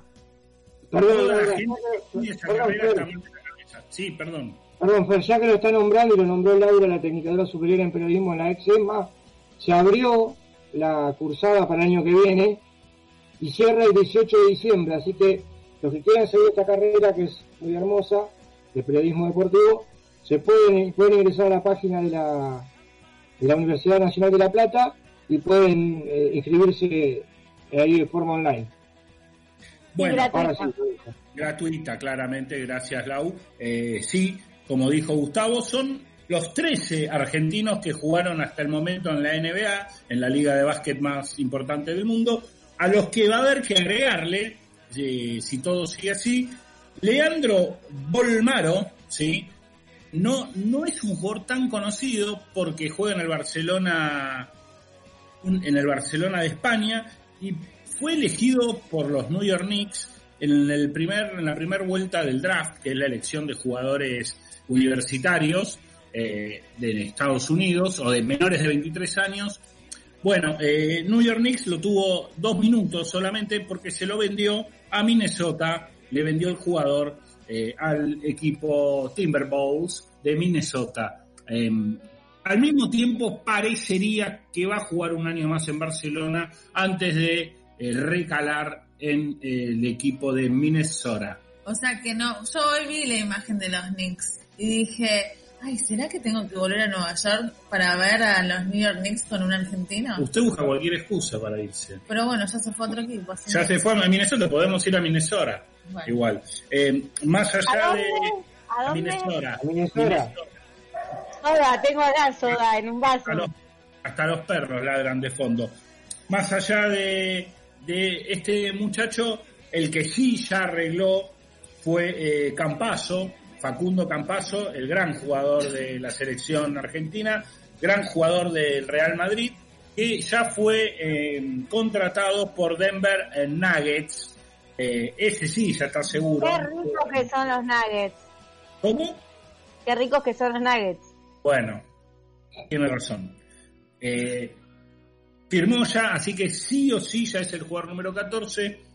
Eh, al mismo tiempo, Pablo Prigioni, cosa que yo no sabía, el jugador también de la selección, es asistente, es técnico asistente en Minnesota, el equipo que contrató a Bolsmaro. Está todo arreglado. Está todo arreglado, acá hay un tongo, parece la AFA. Bueno, para hablar un poquito de la Liga Nacional, está suspendida porque hay tantos casos de COVID en los planteles, estas falsas burbujas que inventan acá, que son unas burbujas con pinchadas todas, ¿no? Porque eh, evidentemente no sirven, algo se está haciendo mal, porque hubo cantidad de jugadores contagiados que fueron, llevaron a, los que organizan, a los organizadores, a parar el torneo por unos días hasta que se pueda seguir adelante. Con respecto al fútbol, eh, comenzó la liga profesional, Racing sigue padeciendo este torneo. Eh, en el día de ayer jugó en Tucumán, perdió 2 a 0 con Atlético. Hay un escándalo de proporciones en el equipo blanquiceleste de Avellaneda. La pelea es entre Milito, Blanco y algunos otros dirigentes. Milito ya dijo que va a dejar el club en diciembre, cosa que en las redes sociales cayó muy mal contra el presidente porque dicen que no lo apoya. Así que el domingo va a haber un banderazo virtual y no virtual en la, en la sede de Avenida Mitre. Em, Y además Milito hay uno solo. ¿no? Milito y uno solo, o, o, o. Bueno, eh, hoy ya en Sarandi, Unión le ganó 3 a 2 a Arsenal, al local, al equipo de Rondina, de nuestro amigo Huevo. Y el batacazo de la fecha, quizás, Lanús acaba de ganarle a Boca Juniors 2 a 1 en la mismísima bombonera, con dos goles de Orsini. Y en breves minutos, eh, la productora ya se fue. No, yo quiero decir algo. ¿A la cancha Voy a decir eh, que la productora se fue de la cámara y yo estoy esperando encontrarla. La televisión que tengo acá atrás mío prendida en el este Domingo Fan, la encuentro ahí y yo eh, renuncio a este programa. No, no, eh, dejó el programa para ir a ver a River, bueno, una cosa patética. Bueno, ahí volvió, ahí volvió. No, no, no, no, no. Ay, reconozco, fui a prender la televisión claramente para poder terminar de hacer el programa como corresponde y luego ir a ver a mi equipo. Bueno, la perdono entonces. Hablando ya de la Copa Libertadores, no vamos a decir la tabla de esta liga profesional porque no le importa a nadie y ya la semana que viene ya va a estar definido quién va a jugar por la Copa Libertadores y quién va a jugar por la Sudamericana del año 2022. Con respecto a la Libertadores y a la Sudamericana de este año, eh, vuelve después de los partidos de la selección que ya comenté en mi, en mi video que pueden buscar en las redes de Nadie cree lo que oye. Eh, el martes eh, regresa el torneo más importante de Sudamérica con Racing Flamengo, el martes a las 21.30, un Racing caído, como venía diciendo, y un Flamengo también que se vino abajo, renunció el técnico y se comió como cuatro o cinco goleadas seguidas. Ya no es el Cuco que le ganó a River eh, la final del torneo pasado, es un equipo eh, más normalito, digamos. El miércoles Inter de Porto Alegre Boca y el martes también Paranaense River. Las revanchas de esos partidos se jugarán entre el primero y el 2 de diciembre. Por Sudamericana también juegan entre el 24, el 25 y el 26. Juegan Independiente, Lanús, Vélez, Unión y Defensa y Justicia. Todas las revanchas también se juegan en la misma semana. Quiere decir que entre el martes y el jueves hay eh, ocho partidos de equipos argentinos por copas eh, Internacional. internacionales, sudamericanas, no me salía la palabra, continentales quise decir. Eh, la Premier League, el Leicester va primero y el Leeds se me cayó a pedazos, se comió dos goleadas seguidas, aunque es raro porque va decimoquinto, pero tiene, está a ocho puntos nada más, nada más del puntero. Juega el domingo una y media contra el Arsenal. ¿Qué tiene que hacer el domingo al mediodía? Ah, o sea que ya me espero un almuerzo con Sí, no, de fondo. sí, sí, Estoy gritando como un loco. gritando como un loco, sí. En España, sorpresivamente, el puntero es la Real Sociedad y en Italia, el Milan. Para cerrar, yo sé que todo el mundo está esperando mi opinión sobre el formato del torneo de la Primera Nacional. Cuando lo entienda, lo voy a decir. Quizás en el video semanal pueda sentarme a entender. Sí, Gustavo. Perdón, Fernando, yo puedo decir algo. En su momento se criticó que a Chicago y la Chacarita le habían sacado, y Almirante Brown, creo, le habían sacado entre 18 y 19 puntos. Por una suspensión. A Atlanta le sacaron 41 y a San Martín de Tucumán 44. La diferencia que llevaban no sirvió de nada. Lo que habían jugado no sirvió de nada. El robo más grande de la AFA, favoreciendo a Tigre, a Belgrano de Córdoba, Agropecuario de Carlos Casares, a Sarmiento de Junín, a los equipos con más poder económico, es una forma de sintetizar lo que usted está diciendo. Bueno, eh, más allá de que lo que dice tiene razón, eh, hay, os- hay otros equipos también que eh, fueron perjudicados, por decirlo de una manera, que tampoco se quejaron. Creo que cuando se dice generalmente la AFA hizo o la AFA hace, la AFA son los clubes. ¿Está bien, Gustavo?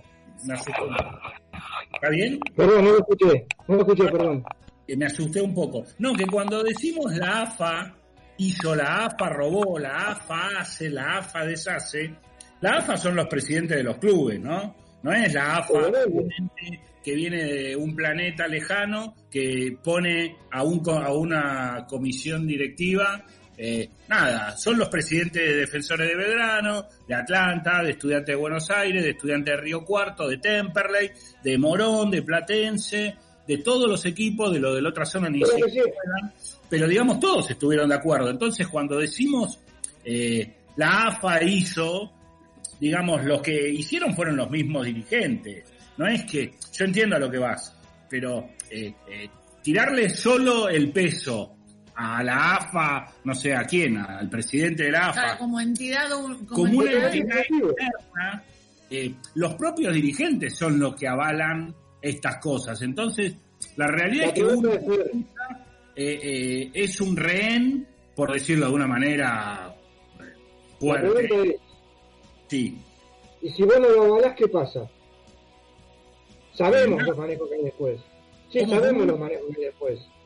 Si vos no avalás, Está bien, hay pero, a ver, pero Gus, cuando vos eh, te postulás a presidente de un club en Argentina, sabés que vas a ser partícipe de una AFA insólita, ¿no? Por ponerle un nombre bueno.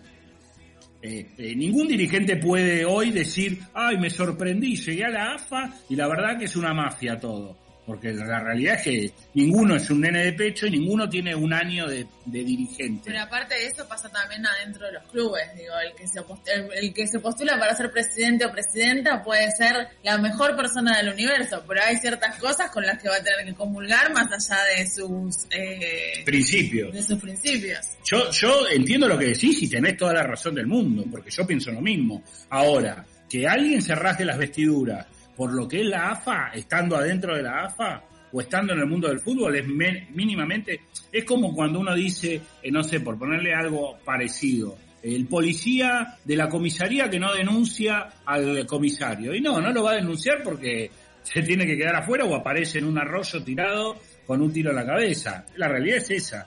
Son mafias, las que vos quieras, tenés razón, yo estoy de acuerdo, pero quizás los que tengamos que darnos cuenta somos los hinchas de que somos meros, eh, nada, espectadores de un circo lamentable. Yo lo, lo que quiero agregar es algo de lo que decías recién, Fer, del lugar de los hinchas. Porque más allá de todos los tejes y manejes que hay adentro de la AFA y los clubes, durante nueve meses fuimos a la cancha con una expectativa, se gastó dinero para ir a esas canchas, para pagar las cuotas sociales, para pagar entradas, para pagar bonos, para nada.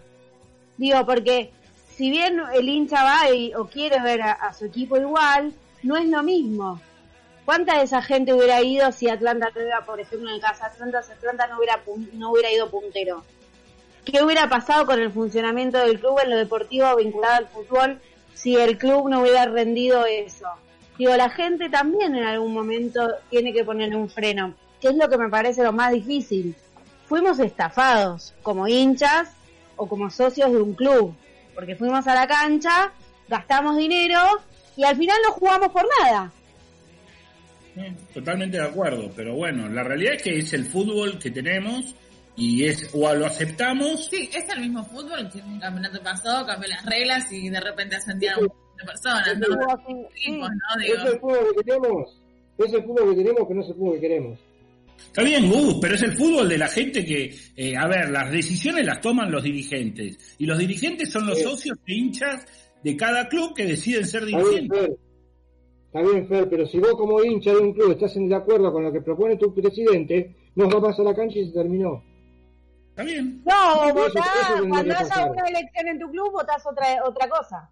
Que va a ir a la No votás al representante. Está bien, que va a ir a la AFA y va a hacer lo mismo. ¿O pensás que el que venga de otro lado va a decir, no, yo soy cantero y voy a dar vuelta al fútbol porque soy un genio? Nada, gracias. Eh, hermosa la columna compartida con todos mis compañeros que los quiero mucho. Compañeros, abrazos para todos. La columna deportiva de Fernando Ariel, pero antes de ir a un corte quiero hacer un llamado solidario. Tenemos un oyente que está necesitando remedios oncológicos. Los remedios son Bevacizumab, Bevacizumab 25 miligramos, Carboplatino 150 miligramos y Paclitacel 30 miligramos. Alguno de los oyentes puede llegar a conseguirlo, eh, se puede comunicar con nosotros por las redes sociales y los haremos llegar. Eh, nos informaron que la, obra social no se los está brindando, son remedios eh, costosos, así que bueno, si alguien puede ayudarlos, bienvenido sea. Y para cerrar quiero dedicarle este programa a, a un amigo que ya no está, a Juan Cipola.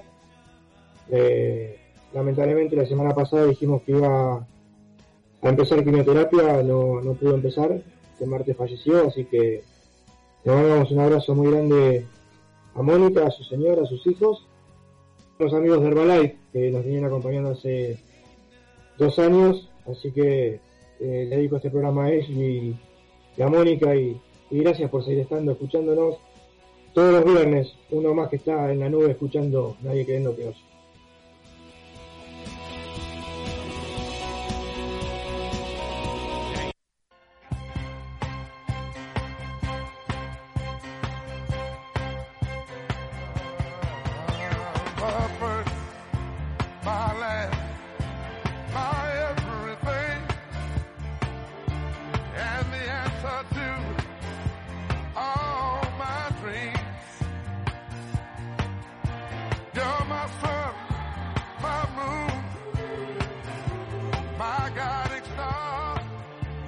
Seguimos en que oye y hay que cambiarle la información, el lado de la información, venir con los chimentos que nos trae la señora Laura Cerquín. Señorita, por favor, le pido, querido conductor de este envío que se llama Nadie cree en lo que oye. Y bueno, en esta columna de espectáculos tenemos que hablar, vamos a ir en orden, ¿sí? Les pido por favor, nos ordenamos, así ve- vemos todo. En el primer lugar, el Hospital de los Famosos, segmento, mini segmento, micro segmento que inauguramos la semana pasada. Este, esta semana se la dedicamos a Héctor Larrea, que tiene 82 años, y que esta semana casualmente anunció su retiro de la radiofonía tras 60 años de carrera. ¿Quién pudiera tener 60 años de carrera en la radio? Eh, al día siguiente de que él dijo esto al aire, que sorprendió a, su- a sus compañeros al aire, eh, fue internado. Tuvo, viene de varios episodios confusos, un tema en el oído, más eh, una hipertensión que viene arrastrando hace años. Lo cierto es que eh, tuvo que adelantar una serie de estudios que se tenía que realizar para chequear que todo bien. Eh, lo tuvo que adelantar, lo tuvo que hacer medio de urgencia, pero está internado en muy buen estado y de un muy buen ánimo. Eh, lo que él dijo esta semana, la semana pasada tuve un ataque de hipertensión y me dejó una parte de la cara mal. Por suerte no fue una C, por suerte decimos todos no fue una TV y Etitor Larrea, un emblema de la radiofonía argentina, eh, está bien y se está recuperando. Y pasamos así rápido del hospital al segmento, microsegmento, escándalo de la semana. Y acá quiero, por favor, la participación de todos. Porque resulta que Cintia Fernández, conocen a la vedette mediática Cintia Fernández, el hilo dental, el hilo dental. Eh, sí, señor Gustavo, si le mostramos la foto la va a conocer. Eh, es la ex mujer del jugador de fútbol Matías de Federico. ¿Sí? Bueno, han tenido muchos idas y vueltas. Ellos se separaron cuando él estaba jugando en países árabes, donde Cintia de verdad la pasó muy mal, estando embarazada, con el clima, más la dificultad que tiene, llamémoslo así, ser mujer en algunos países árabes. Lo cierto es que ellos están divorciados, separados hace un tiempo. Ella viene luchando mucho por el tema de la cuota alimentaria, porque Matías de Federico no pasa la plata que debería pasar. Después eh, dijo, o argumentó que él estaba muy lejos jugando, estaba en agropecuario, sí, en Carlos Casares, hasta hace poco, eh, y que por eso no podía ver a sus hijas, porque no tenía tiempo libre como para venir de Carlos Casares a Capital. Digo, nosotros fuimos y volvimos en el día, no sé él cuánto necesita de tiempo para ir y volver, pero ¿por qué tenemos el escándalo esta semana? Porque resulta que Matías de Federico está en pareja nuevamente, lo cual celebramos todos que sea feliz. Pero el problema es con quién está en pareja. Es una mami del jardín. Es mami de la misma salita que una de las hijas que tiene con Cintia Fernández. Ahora, pregunto yo a ustedes. ¿Se puede? ¿Vale? Salí- Está, está muteado, señor Fernández. El ¿Vale? grupo, el grupo de las mamis. Está incendiado seguramente ese grupo porque Cintia Fernández la agarró a esta chica y le dijo, no tenés códigos, porque la verdad es que, nada, esto pasa igual, ¿eh? No es el primer caso que se conoce de padres que se enganchan, pero ¿cómo hizo para engancharse si no fue a buscar nunca a las hijas? Claro. ¿Está en el grupo de las mamis? No sé, los, los- las que sí están en el grupo de las mami son esta mami y Cintia Fernández. La verdad es que eran muy amigas porque las nenas son mejores amiguitas del jardín. O sea, terrible. Sumado a esto, asesorado por sus abogados, Matías de Federico le dijo a, a Cintia Fernández, bueno, quiero cambiar la titularidad de la obra social. A la quiere dejar sin obra social a Cintia Fernández, cosa que está firmado en el acuerdo entre ellos, porque como no pone efectivo, bueno, que pague la obra social. Así era la, la cuestión. Va a haber más capítulos porque con Cintia Fernández nunca se terminan las historias. Este año ha pasado por tantas cosas que la verdad es que nos va a seguir dando de comer. Y la bizarreada de esta semana en este otro microsegmento, presten atención a esta cronología. Lola se contagia COVID. Lola contagia al padre de COVID. Lola se cura de COVID. Padre se cura COVID. Lola aparece yendo a buscar una amiga a una fiesta. Lola es sancionada por la empresa donde trabaja, teniendo que hacer cuarentena 14 días más. Lola vuelve al certamen. Lola es maltratada por Nacha Guevara. ¿Y quién aparece tras el maltrato de Nacha Guevara?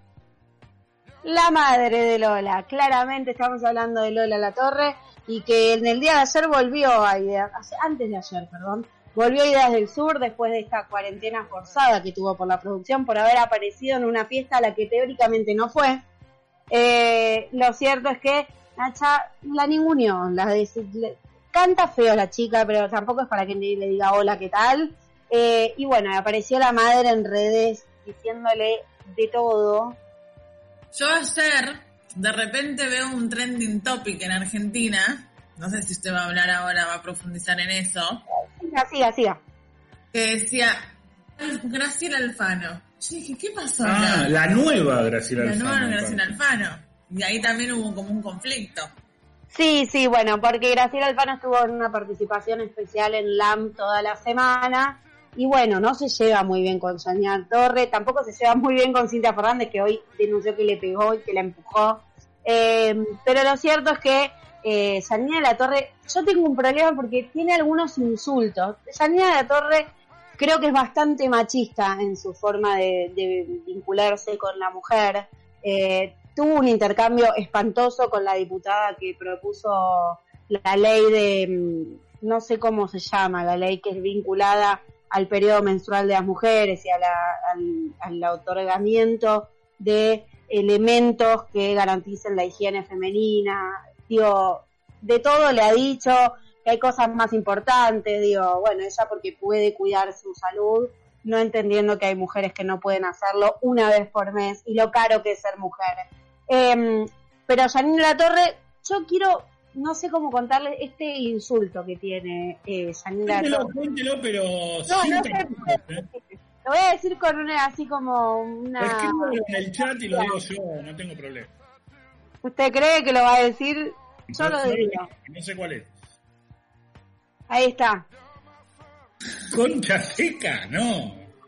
Claro, claro. E- Ella se refiere así a las mujeres de edad, a la gente grande, a la gente que no le cae bien. Así la trata. Pero lo cierto es que no se terminó ahí el escándalo con Lolita, porque encima es Lolita, tiene 19 años, Lola es mayor de edad, vota, maneja, toma, y se hace cargo de todas sus decisiones.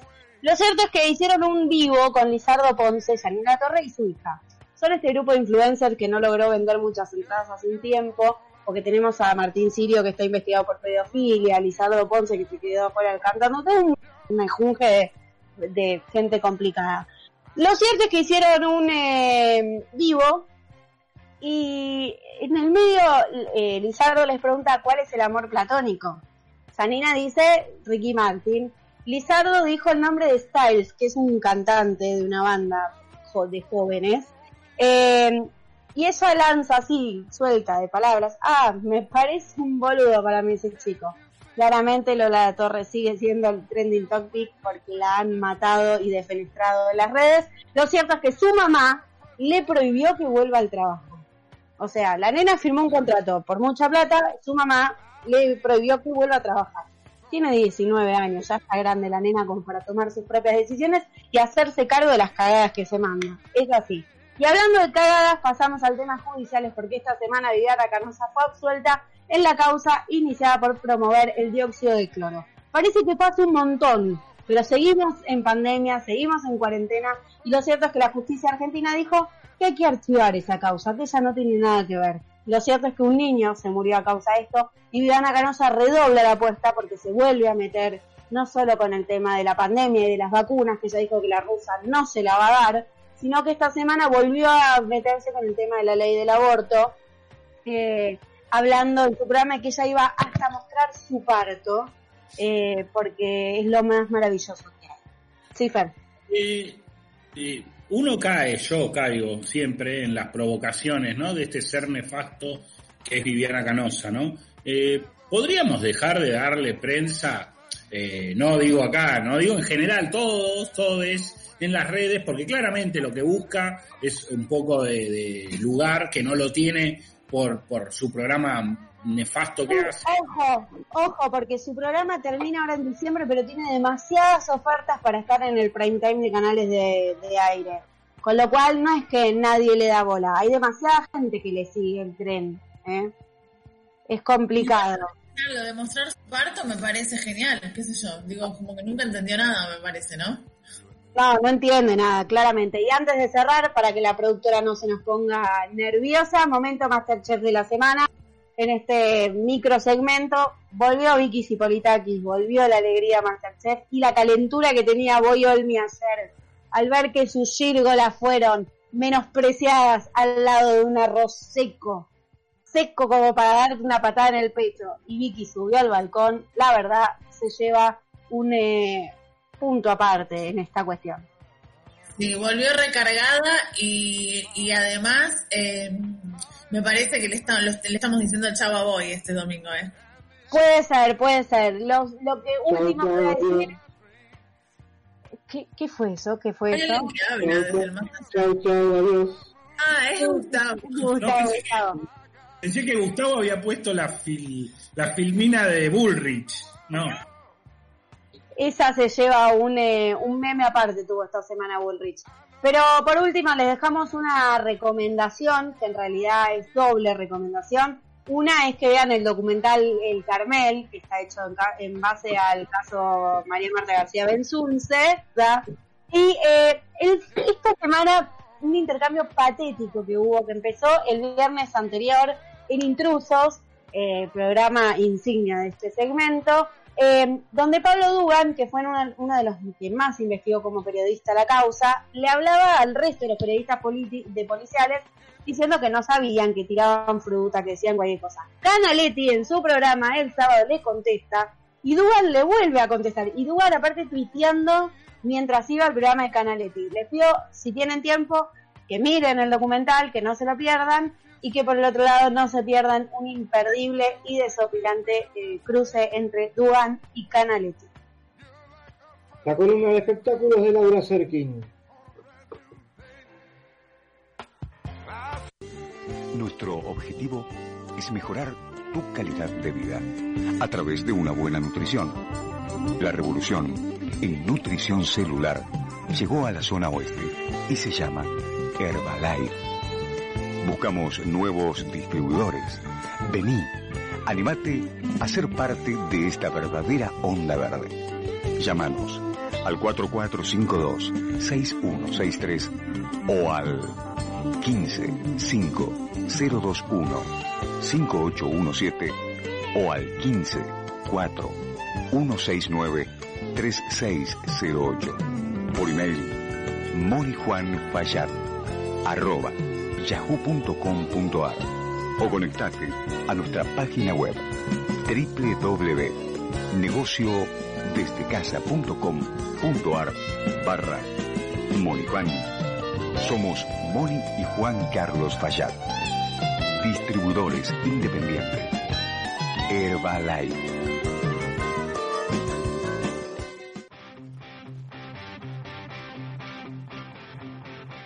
En estos últimos minutitos del programa tenemos que ver qué nos trae, a dónde vamos a pasear, por dónde vamos de turismo con Jimena Telera y Tour Planner.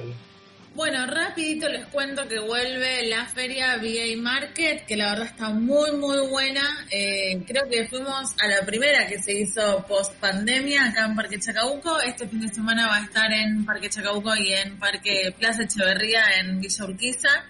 Está muy buena porque venden todos eh, alimentos eh, Sano. sanos, podrían, entre comillas, pero son ricos. Así que vayan a visitarla y además está lindo el clima, después nos va a decir Lau. Eh, está bueno para dar un paseíto por esos parques.